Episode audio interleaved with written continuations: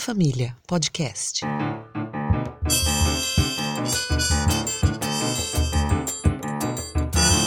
Olá, esse é o sexto podcast do coletivo A Sagrada Família. Meu nome é Felipe e hoje vamos entrevistar o professor, mestre pela Unicamp, doutorando pela Universidade de São Paulo, Luiz Felipe de Farias. O tema: Bolsonaro, o agronegócio e talvez um possível esgotamento aí da nova república. O agronegócio e o governo Bolsonaro com o professor mestre Luiz Felipe de Farias.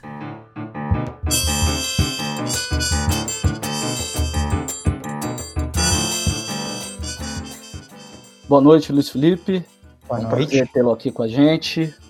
É, satisfação, já é um desejo antigo do coletivo ter as suas palavras e fico muito grato por essa oportunidade, não apenas pelo seu texto, né, publicado ontem, né, quinta-feira, hoje estamos gravando na sexta, mas também por essa entrevista, é, que com certeza renderá é, um bom bate-papo, boas reflexões, agradecendo aí a presença. É um prazer, estamos aqui. Ok. Luiz, uh, ontem nós publicamos um texto uh, sobre o agronegócio e o governo Bolsonaro, texto seu, de sua autoria, em que você faz, né, a princípio, um, monta um grande panorama das relações entre o agronegócio e o governo, particularmente nos últimos 20 anos, as conexões né, entre os interesses desse setor e o Estado brasileiro, né, os governos PT e hoje passando por um breve período Temer, mas agora no governo Bolsonaro, e você relata todos os impactos disso, principalmente na questão da luta pela terra, todos os temas que nós, é, em momento oportuno, vamos tratar nesse podcast. Sendo o foco da nossa conversa hoje, né, mais especificamente as relações entre o governo Bolsonaro e o agronegócio, eu gostaria que você fizesse né, um, um balanço, uma análise da forma como essas relações se dão, mais especificamente entre o setor do agronegócio e o governo Bolsonaro, desde o período das eleições até o momento presente. Tá ok. Eu vou tentar ser relativamente sucinto. Eu acho que a gente precisa dar um passo atrás e, antes de mais nada, tentar oferecer uma definição mínima, rápida, acerca do que significa essa palavra que é tão mistificada, né? É uma palavra tão cheia de, de nuances, o agronegócio. É muito comum que o agronegócio seja apresentado, em especial nos discursos de mídia, como sinônimo de modernidade, sinônimo de tecnologia, sinônimo de sofisticação, sinônimo de uma capacidade produtiva e de uma capacidade empresarial uh, modernas. Uh, pelo contrário, em discursos críticos ao agronegócio, em especial à esquerda, agronegócio é frequentemente equalizado, tomado como sinônimo de uh, elementos do nosso atraso, elementos que remetem a, ao latifúndio improdutivo, que remetem à violência contra o trabalhador rural, que remetem à superexploração do trabalho, soa como um objeto que é, está fúrdio. A realidade é que o agronegócio compreende uma espécie de superposição de temporalidades históricas. Ele é o ornitorrinco, ele é exatamente a expressão de um nível elevadíssimo de produtividade do trabalho em determinadas culturas, um nível elevadíssimo de tecnologia e sofisticação em determinadas culturas. Ao mesmo tempo, ele é uh, tem como até hoje sua faceta mais mais brutal a expansão do desmatamento, por, que utiliza frequentemente ainda mão de obra superexplorada e análoga à escravidão, que se baseia em violência sobre povos originários sobre os poceiros, que se baseia na grilagem, que se baseia na extração ilegal de madeira, que se baseia é, em latifúndios improdutivos, em especial na fronteira agrícola. Então, o agronegócio é exatamente essa superposição de, é, de tempos da história em que o moderno e o arcaico se abraçam, em que a modernização brasileira é sempre uma, uma eterna recuperação da nossa herança colonial, da nossa herança escravista, da nossa herança histórica que uh, a gente ainda não conseguiu digerir. No que diz respeito a esse conjunto, acho que é importante a gente tentar entender, portanto, o agronegócio como ao mesmo tempo expressão de uma agroindústria ou de uma lavoura muito produtiva e do outro lado de uh, um setor bastante obscuro e bastante violento, em especial no que diz respeito ao avanço para a Amazônia. Bem, tomando o agronegócio dentro desse quadro desigual e combinado, vamos chamar assim, uh, é necessário, antes de mais nada, entender como e por que ele se fortaleceu tanto ao longo da década de 2000 e dois, especialmente a partir da década de 2000. Né? Houve uma explosão no valor de commodities, em especial, mas não apenas, por causa da demanda uh, na China, isso fez com que determinadas commodities minerais e agrícolas brasileiras fossem extremamente favorecidas no mercado internacional, e isso fez com que a gente tivesse o fortalecimento de setores da burguesia brasileira vinculados em especial à exportação de ferro e vinculados em especial ao complexo soja. Uh, esses setores foram capazes de impor de uma maneira crescente a sua pauta sobre o Estado por meio da bancada ruralista por meio da Frente Parlamentar Agropecuária. Isso é algo que aconteceu principalmente durante os governos uh, petistas, durante os governos Lula e governos Dilma. É muito curioso porque o discurso petista durante o início do governo era classicamente que os governos de centro-esquerda representariam um momento de acúmulo de forças dos movimentos dos trabalhadores. É, supostamente sob os governos Lula e Dilma, os movimentos sociais, os movimentos de trabalhadores seriam capazes de acumular poder econômico, político e cultural para uma transformação crescentemente mais profunda. É muito curioso que na prática aconteceu exatamente o inverso, né? Exatamente o inverso. Uh, houve diversos setores da sociedade brasileira que acumularam forças durante esses governos, uh, e esses setores são justamente aqueles que foram historicamente antagônicos a, aos trabalhadores. Né? Um deles, não o único, mas um deles, foi justamente esse setor do agronegócio, esse ornitorrinco, que é simultaneamente moderno e arcaico. Uh, esse setor social se fortaleceu de uma maneira uh, inacreditável, conseguindo incorporar recursos públicos e conseguindo incorporar políticas públicas ao seu apoio. Existe um discurso de que o agronegócio supostamente é baseado unicamente no empreendedorismo, Uh, e nos mecanismos de livre mercado, isso é uma falácia. Não existe agronegócio sem uh, recursos públicos e sem subsídio no Brasil, eles são fundamentalmente lastreados nisso. O texto que está publicado tem algumas informações a esse respeito. Uh, nesse contexto de fortalecimento do agronegócio, em especial devido a, ao aumento dos preços de commodities minerais e agrícolas, os governos petistas se viram crescentemente colocados contra a parede, dentro de um pacto conservador, uh, e se viram crescentemente obrigados a abrir mão das suas pautas históricas envolvendo o campo. Uh, elas foram crescentemente diluídas, crescentemente atenuadas. O primeiro governo Lula teve ainda o segundo plano nacional de reforma agrária, o segundo governo Lula já não teve plano algum, e os governos Dilma explicitamente, inclusive de uma maneira bem clara, uh, abriram mão dessa pauta os movimentos sociais se viram presos em um paroxismo, em uma encruzilhada de apoiar um governo que era crescentemente distante das suas pautas, uh, enquanto, por outro lado, as bases do agronegócio está, eram cada vez mais favorecidas uh, por supostamente um governo que se propunha à esquerda. A gente chegou ao coroamento dessa dialética uh, exatamente no impedimento da presidente Dilma Rousseff. Quando eu digo dialética do petismo, eu estou me referindo justamente ao fato de que o acúmulo de forças durante os governos petistas se deu justamente nos setores que eram contrários ao próprio Partido dos Trabalhadores ao longo da sua história. É, e que os movimentos populares que tinham dado base para esse partido justamente se enfraqueceram durante esse período. É, é como se o, a dialética do petismo representasse um processo a partir do qual o petismo construiu sua própria morte. Né?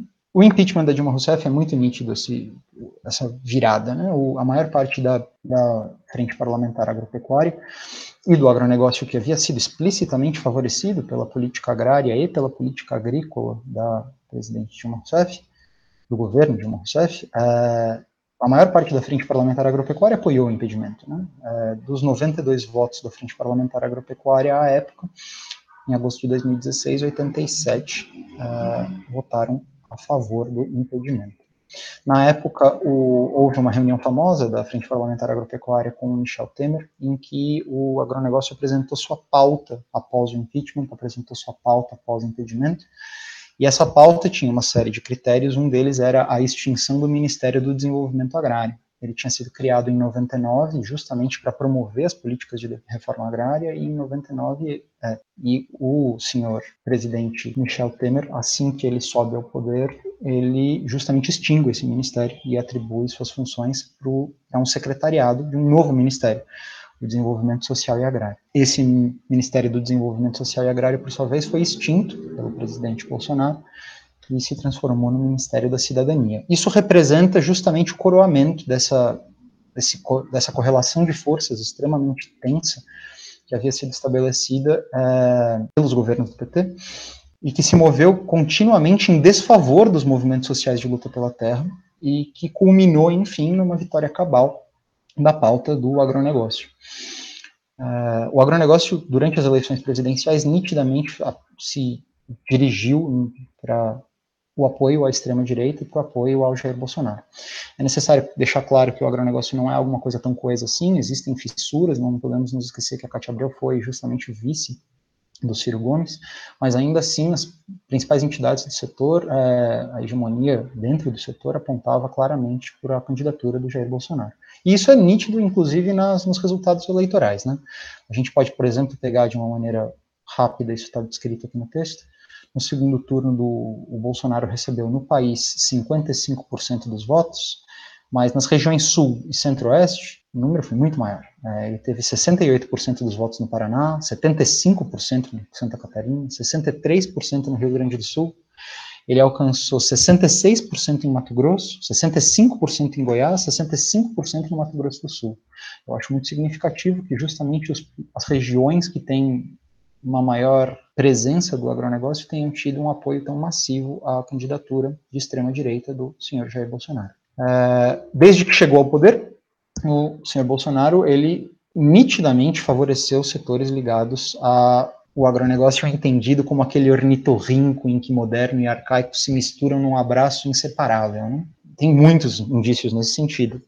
Uh, a flexibilização da, da Anvisa, do marco legal, para avaliação dos riscos à saúde vinculados aos agrotóxicos, a flexibilização de regras para posse de armas nas regiões rurais do país, a nítida flexibilização implícita e explícita para fiscalização ambiental, que deu origem a um aumento excepcional de focos de fogo no primeiro e agora no segundo ano do governo Bolsonaro na região amazônica Uh, o congelamento da reforma agrária e o congelamento da demarcação de terras indígenas e quilombolas, tudo isso nitidamente aponta para os interesses que o setor uh, do agronegócio tem hoje no país.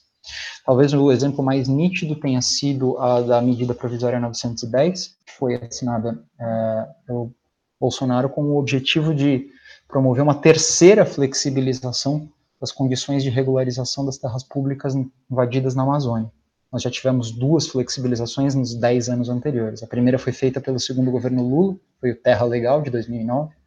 A segunda foi feita em 2017 pelo Michel Temer, foi chamada na época de MP da grilagem, e a terceira agora seria a MP 910. Ela recebeu um apoio explícito da Frente Parlamentar Agropecuária, é, e ela geraria um incentivo um estímulo à grilagem em escala massiva. Não vale a pena ficar aqui em detalhes com respeito à MP. Basicamente, o que ela fazia era ampliar, estender a data limite das ocupações beneficiadas pela regularização. A última data limite era 2008, agora ela seria estendida para 2014. E ela ampliaria as áreas de 4 para 15 módulos fiscais dos imóveis que poderiam ser regularizados sem vistoria. Na prática, isso é uma flexibilização radical das condições de regularização que legalizaria invasões ilegais que foram feitas é, através de queimadas e por madeireiros dentro da Amazônia. Como seria a terceira flexibilização, a terceira anistia, seria uma sinalização clara de que o poder público está é, disposto a aceitar esse tipo de, de saque do, do patrimônio público na Amazônia. Né? E que ele seria permanentemente anistiado. É muito curioso é, que essa MP tenha sido, agora na semana que passou, é, tirada de pauta. Nós ainda estamos aguardando para saber exatamente o que, que vai vir enquanto projeto de lei, mas uh, houve indícios nítidos de que a base bolsonarista não é tão coesa assim e que, apesar de a oposição estar tá na lona, porque a oposição à esquerda está na lona, é, a capacidade do agronegócio e do bolsonarismo de tratorar a, o debate público não está tão alto assim. Então, é, nós temos hoje um cenário em que o agronegócio claramente é parte da base bolsonarista, mas o bolsonarismo não representa nem de longe um trator capaz de se impor politicamente sobre todo o país, e tampouco o agronegócio tem conseguido fazer isso. Tem aparecido fissuras, rachaduras dentro dessa base bolsonarista que eu acho que merecem ser mais investigadas.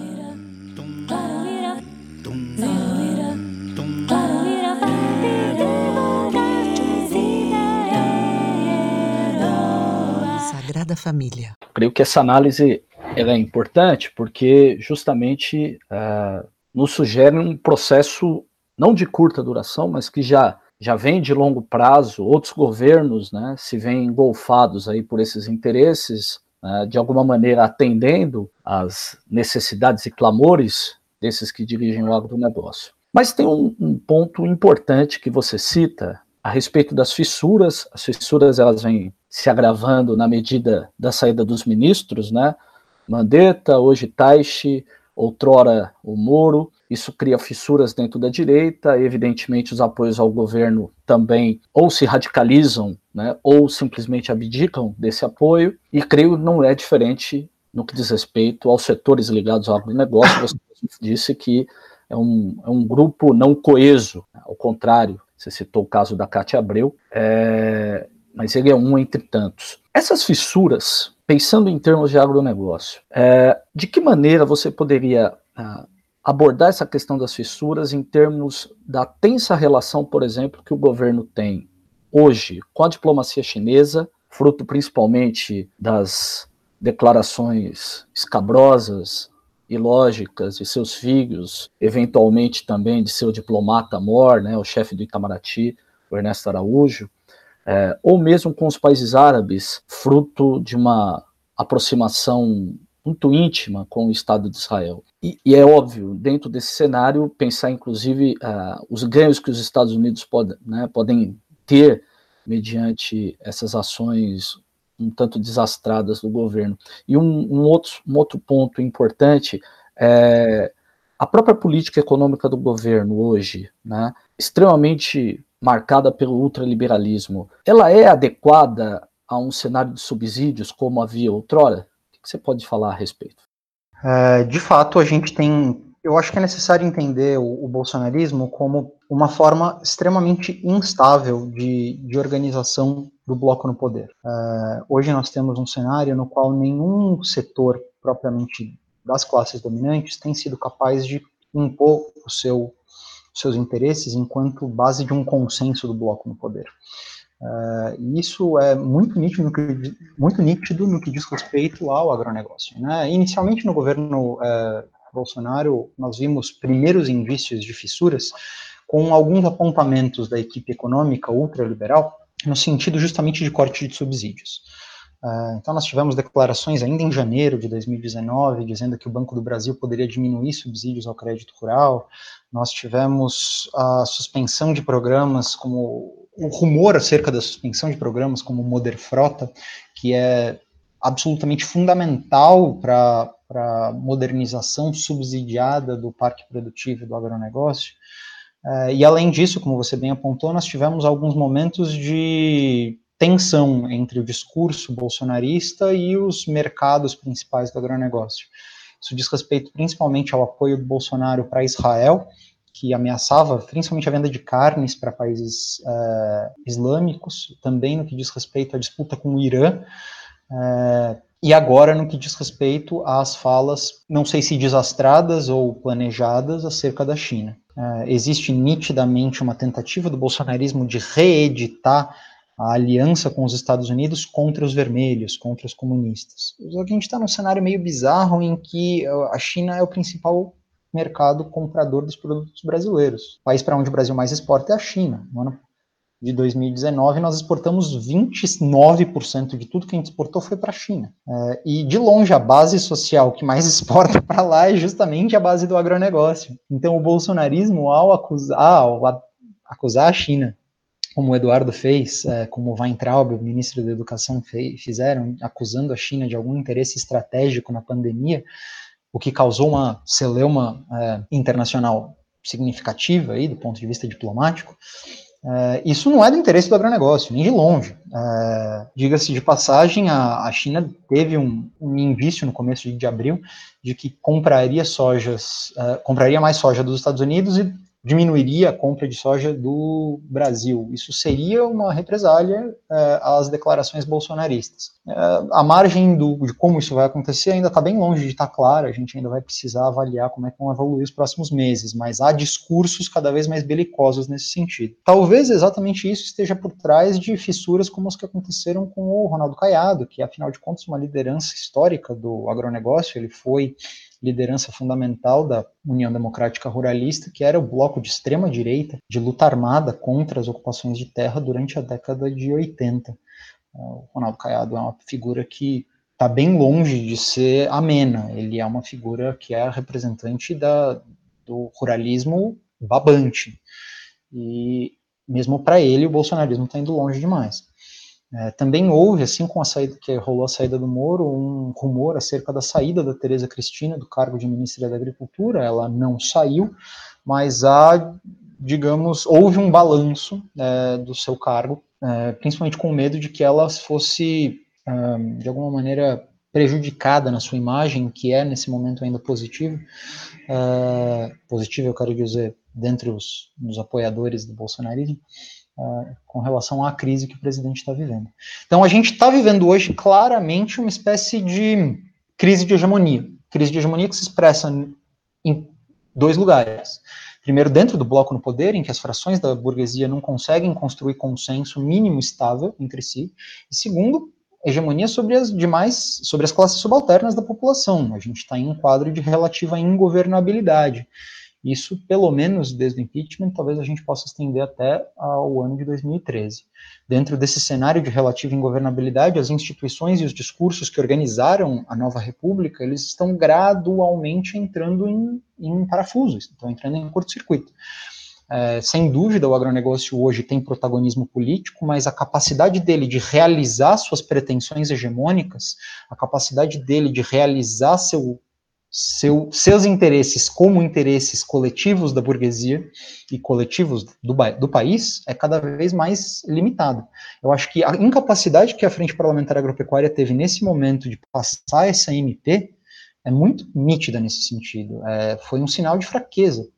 E foi um sinal de fraqueza no sentido de que é, a própria base do governo rachou ali. É, houve uma fissura no interior da, da Frente Parlamentar Agropecuária. É, é um pouco exagerado imaginar que isso foi uma vitória da oposição ambientalista ou da oposição vinculada a movimentos sociais. É, eu acho que ela foi expressão muito mais de uma fissura dentro da base do bolsonarismo que indica que esse bolsonarismo é instável. É, isso não quer dizer que ele é frágil, só quer dizer que ele é volátil. E isso significa que provavelmente ele é uma fase de transição.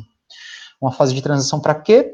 Ainda não sabemos mas ele provavelmente é indício de que ah, algo, uma nova, um mundo anterior está morrendo e um outro mundo não consegue nascer. Aí nesse interlúdio surgem fenômenos mórbidos. O bolsonarismo é um deles.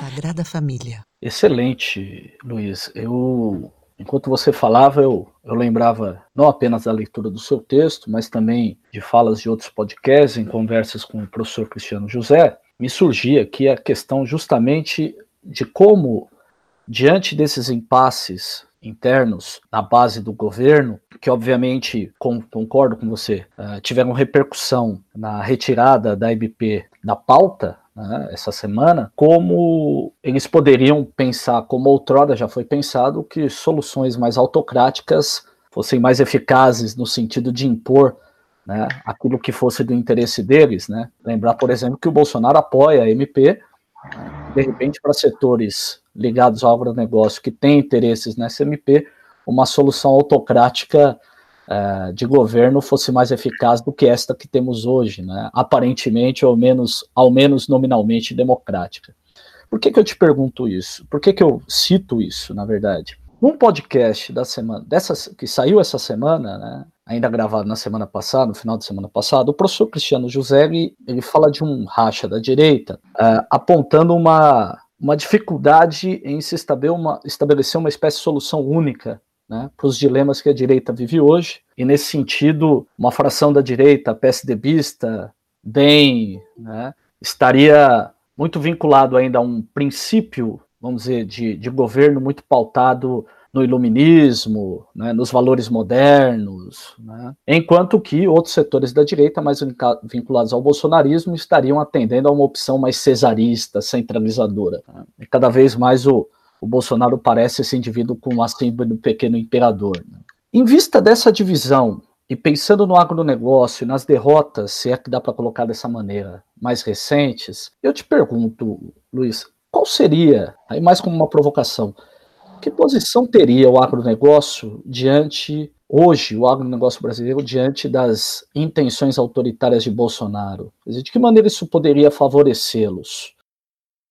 Olha, aí a gente entra um pouco no, no domínio é, de uma história que ainda está para ser feita e ela é muito mais escorregadia. Né? Uh, dá para imaginar, de primeira, que o, o agronegócio está relativamente satisfeito com o status quo. É, eles estão enchendo a burra de dinheiro com o, a desvalorização que tem acontecido da moeda brasileira. Setores exportadores são aqueles que trazem dólar e eles estão uh, nadando em reais aqui ao converter seus dólares em reais.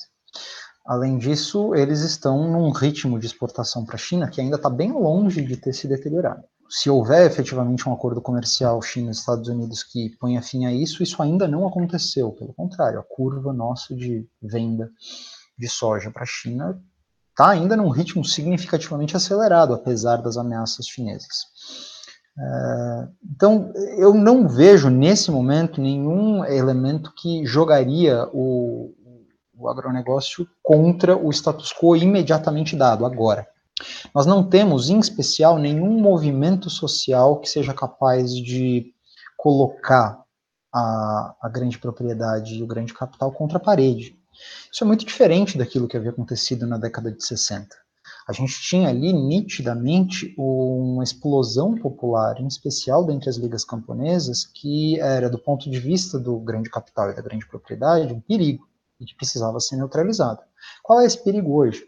Eu não vejo. Então, do ponto de vista de interesses econômicos, eu não tenho certeza o que o agronegócio ganharia com isso. Do ponto de vista de interesses políticos, tão pouco. Há, sem dúvida, um fundamento, uh, uma afinidade eletiva nítida entre o, a herança autoritária do campo, em especial no que diz respeito ao avanço sobre a fronteira agrícola, que foi baseada em uma violência sem fim, e o autoritarismo do agronegócio, do, e o autoritarismo do Bolsonaro. Essa afinidade entre a violência no campo e o autoritarismo do Bolsonaro é nítida. Mas eu não consigo imaginar como estrategicamente um, uma ruptura da ordem agora seria benéfica para o agronegócio, neste exato momento em que nós falamos. É, eu acho que a saída do Ronaldo Caiado do, do, barco aponta um pouco nessa direção. É, o, o rapaz é truculento, e não é pouco truculento, mas ele também não é burro. E eu tenho a sensação de que ele vê é, o bolsonarismo como um barco que tende ao naufrágio. Eu acho que pode ter um cenário um pouco mais interessante aí se a gente conseguir imaginar não propriamente um golpe no qual o Bolsonaro sai mais forte, mas sim um golpe que é feito, uh, digamos, para tirá-lo de uma maneira mais ou menos aberta do poder. Eu acho que o agronegócio seria tranquilamente base de apoio do Mourão. Tranquilamente, tranquilamente. É, e não vejo grandes motivos para o agronegócio se voltar contra, nesse momento, um governo das Forças Armadas é, amparado no, no vice-presidente Mourão. Eu acho que esse seria um cenário plausível, é, o Bolsonaro se transformar em um problema a ser eliminado. Veja bem, essa eliminação eu não vejo como algo simples, eu acho que é, o bolsonarismo se transformou em um espécie de buraco negro. Tirar o Bolsonaro do poder, eu acho que vai ser algo que vai tender a gerar um buraco negro na, na nova república. É, pode levá-la de vez ao fim. Mas eu acho que o bolsonarismo estaria disposto a ficar com o vice e perder o seu representante mais deslocado. Nesse sentido, eu vejo o, Bolsonaro, o agronegócio como base de apoio de um regime autocrático com um crescente protagonismo militar. Porque, vê bem, se o, a imagem do bolsonarismo que eu pintei antes estiver certa, se ele de fato for uh, uma forma instável e volátil e transitória, uh, se nós tivermos uma crise de hegemonia dentro do bloco no poder, isso significa que o cenário para onde a gente está apontando é o bonapartismo. É o cenário de um crescente protagonismo policial, crescente protagonismo militar no controle sobre a vida social do país. É, eu acho que nesse sentido específico o, o agronegócio estaria junto, é, eliminando o Bolsonaro potencialmente como fator de tensão. Mas, de novo, eu, eu imagino que isso causaria fissuras e fissuras graves. Ah, mas já a saída do Caiado, na minha opinião, é indício claro de que uma parte do agronegócio estaria disposto a abrir mão do Bolsonaro se ficasse com o governo militar nas mãos. Interessante a sua lembrança do bonapartismo, porque eu fico me perguntando se passar da tragédia à farsa, o que que resta, né? O que seria, o que poderíamos classificar como esse bonapartismo brasileiro. De toda maneira, Felipe, para a gente encerrar a conversa de hoje, e creio que temos material para outras conversas, você fala uh, da questão do autoritarismo no campo. No seu texto, você coloca a permanência de certas estruturas no campo, a, a questão da terra, histórica questão da terra no Brasil, ainda não solucionada, como um empecilho até ao próprio desenvolvimento democrático, esse sonho da nova república, nova república essa que, nas suas palavras, podem estar, pode estar entrando em crise, né? Talvez encaminhada de fato numa crise. Então, duas coisas para a gente finalizar. Primeiro, que você falasse uh, um pouco desses, dessas dificuldades que a questão da terra uh, oferece ao pleno desenvolvimento de uma democracia no Brasil, e aí nós podemos falar da, da luta no campo, da questão ambiental, da perseguição a populações indígenas e quilombolas, e automaticamente uh, desenvolver um pouco mais essa ideia de uma nova república se encaminhando, de um projeto de uma nova república se, se encaminhando para o seu esgotamento? É, no momento em que a ditadura estava acabando, duas das principais figuras políticas e intelectuais envolvidas na luta contra a ditadura tinham uma noção muito clara. O processo de redemocratização do país passava por um processo de reforma agrária. Isso era por concurso, isso era um dos pilares da reflexão acerca do processo de redemocratização. Essa política de reforma agrária tem, tem uma história longuíssima que não merece, quer dizer, ela merece ser contada e recontada para pensar o que, que ela significou, mas nós talvez agora não devamos entrar nos detalhes. Qual era o grande ponto dos que argumentavam em nome da reforma agrária? É, economicamente, a reforma agrária era necessária porque um Brasil, temos um Brasil, em que o papel da renda da terra é absolutamente gritante. Nós temos um Brasil no qual uh, uma parcela enorme do capital se reproduz por meio da renda da terra e por meio da especulação uh, fundiária. Essa reprodução do capital é uma reprodução que é particularmente parasitária e mais particularmente violenta. Ela, a renda da terra se realiza e se reproduz, em especial, mas não somente na fronteira agrícola, por meio da limpeza da área e do controle sobre a área é, de maneira bastante coercitiva. Então, eu preciso limpar a área, então preciso tirar a, a mata a mata. Em geral, isso é feito por meio de mão de obra análoga à escravidão. É, e eu preciso tirar quem estiver lá. Para eu poder ter acesso a essa renda da terra, eu vou precisar garantir controle sobre ela de uma maneira bastante violenta e autocrática.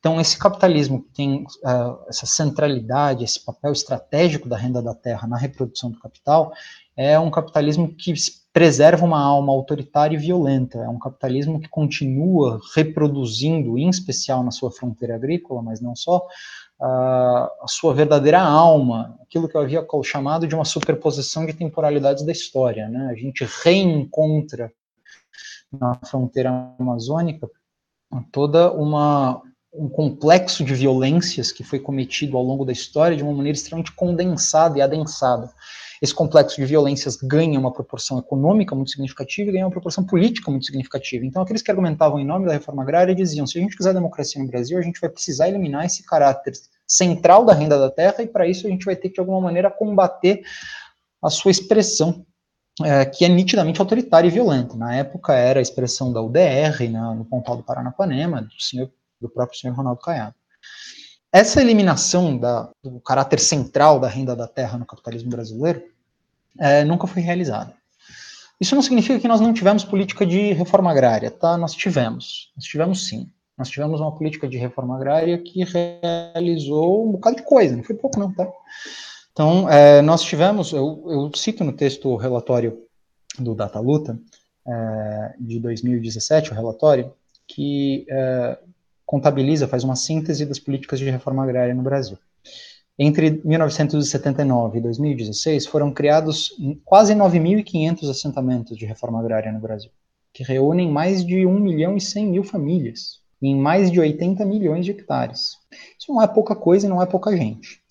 De longe, a maior parte dessa área se encontra nas áreas menos valorizadas do ponto de vista da renda da terra, e em especial no ponto de vista da região norte.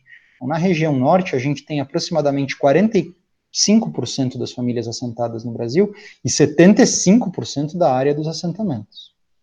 Isso tem a ver com os constrangimentos que a subordinação, que as que a renda da terra impõe à política de reforma agrária. Né? A gente tem uma política de reforma agrária que segue presa aos constrangimentos da renda da terra e que, por isso, se realiza em especial sobre as áreas que são menos valorizadas, em especial na região norte. Isso faz com que os assentamentos assumam uma feição de marginalização além da deficiência de políticas de crédito e de é, investimentos que estavam previstos na Lei de Reforma Agrária de 1993, mas se realizam sempre aos trancos e barrancos. O resultado disso é que, as, apesar dessa, dessa política de criação de assentamentos, nós temos uma estrutura fundiária que praticamente não mudou.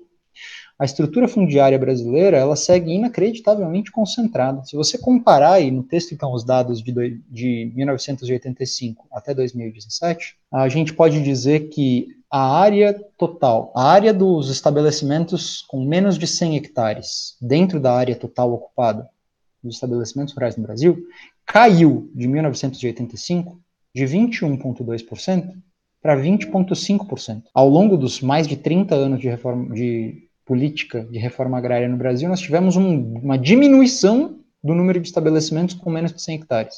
E, pelo contrário, nós tivemos um aumento bastante significativo dos estabelecimentos com mais de mil hectares. É, eles representavam 43,7% da área ocupada com estabelecimentos rurais no Brasil em 85, e subiram para 47,5% em 2017. Ou seja, a gente tem 30 anos de política de reforma agrária que terminou num Brasil mais concentrado na terra. Essa é a parte mais maluca da coisa. É, existe aí um nó, existe aí um paradoxo que precisa ser entendido. Esse paradoxo não é só o esses governantes não fizeram assentamento, é muito mais do que isso, porque assentamentos foram feitos, só que esses assentamentos não foram capazes de maneira nenhuma de quebrar aquilo que é fundamental, que é a centralidade estratégica da renda da terra na reprodução do capitalismo brasileiro. E essa centralidade estratégica da renda da terra na reprodução do capitalismo brasileiro é justamente o que perpetua nossa alma de violência, nossa alma autoritária, que se expressa de uma maneira muito nítida justamente na, no arco do desmatamento. Né? Esse arco do desmatamento que condensa um histórico de violência explosivo e que tem uma densidade política, cultural e econômica que justamente faz com que a nova república não consiga se transformar em algo que seja remotamente democrático. A respeito dessa crise da nova república que você mencionou, eu acho que essa é uma hipótese que está sendo levantada cada vez mais, é o, a pessoa que levanta isso de uma maneira mais explícita é o Vladimir Safato, dizendo que a nova república já acabou. É, eu acho que existem excelentes argumentos para a gente dizer isso, e eu gostaria de finalizar justamente tentando imaginar para onde a gente se encaminha. Né? Uh, eu, eu acho que o bolsonarismo representa o fortalecimento de três setores principais que acumularam forças justamente durante os governos petistas, né? o que é a coisa mais curiosa. Um deles é justamente o setor vinculado às commodities minerais e agrícolas, uh, ambos vinculados a essa centralidade da renda da terra no capitalismo brasileiro. Além deles, nós tivemos claramente o fortalecimento de setores vinculados aos mercados ilegais de drogas e armas, uh, que estão vinculados também à proliferação de milícias, à proliferação de frações do crime organizado, uh, em uma escala cada vez mais centralizada e com uma capacidade de atuação política cada vez mais capilarizada pelo Brasil. Uh, e um terceiro são setores vinculados às igrejas, em especial evangélicas, mas não apenas, e que são umbilicalmente vinculados à lavagem de dinheiro. Uh, acho que talvez a forma mais eficaz de você lavar dinheiro no mundo hoje é você abrir uma igreja. Esses três setores correspondem justamente à bancada do boi, da bala e da Bíblia, né? A bancada BBB. E se vocês colocarem, se a gente colocar num gráfico, a bancada BBB cresceu loucamente na, durante os governos petistas. É, e isso dentro de um pacto conservador que foi feito pelo próprio PT. Esse crescimento são os três vetores fundamentais que desembocaram no, no bolsonarismo: é o agronegócio, é a milícia e é são os principais lideranças evangélicas.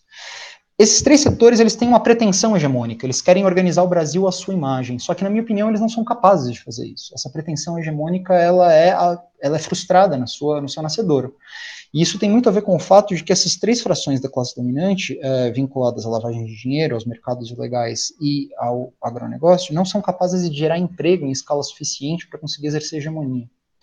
Justamente por causa disso, a gente vive com o fortalecimento desses setores numa espécie de crise de hegemonia dentro do bloco no poder e na sociedade como um todo que aponta nesse sentido bonapartista.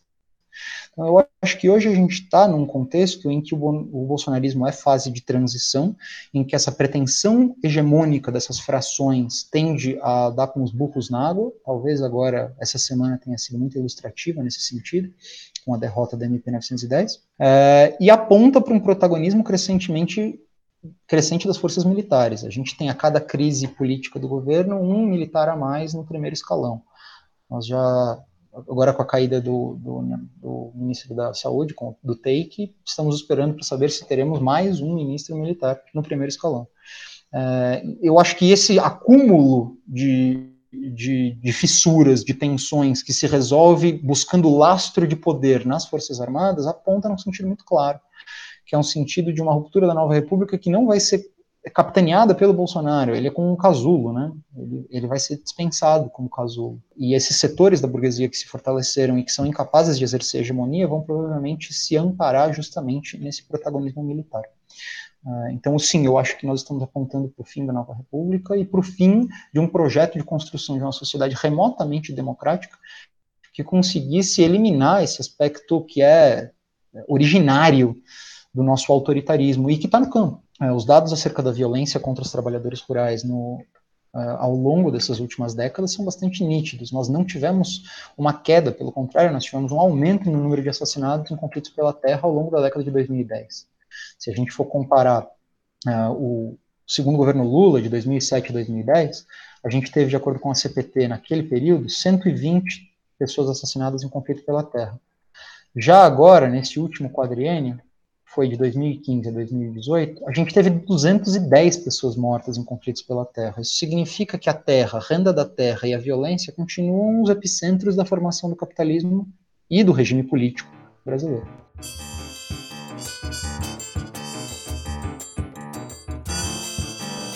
Bom, Felipe, é, Luiz Felipe, né, que ficam um pouco a informalidade, né?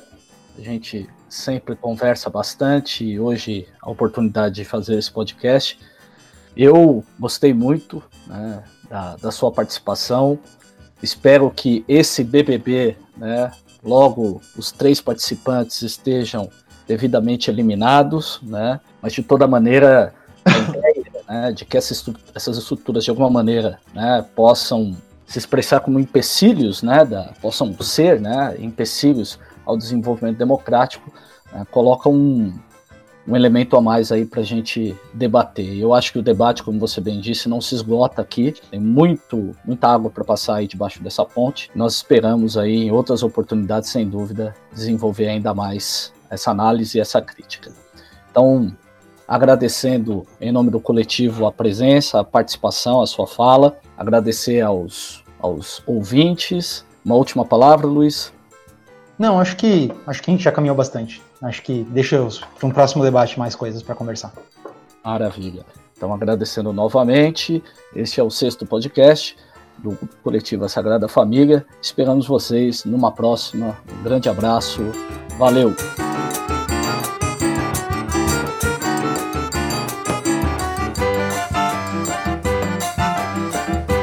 Escreva para nós pelo e-mail sagrada.família.podcast.gmail.com ou através dos nossos perfis nas redes sociais Twitter, Facebook e Instagram.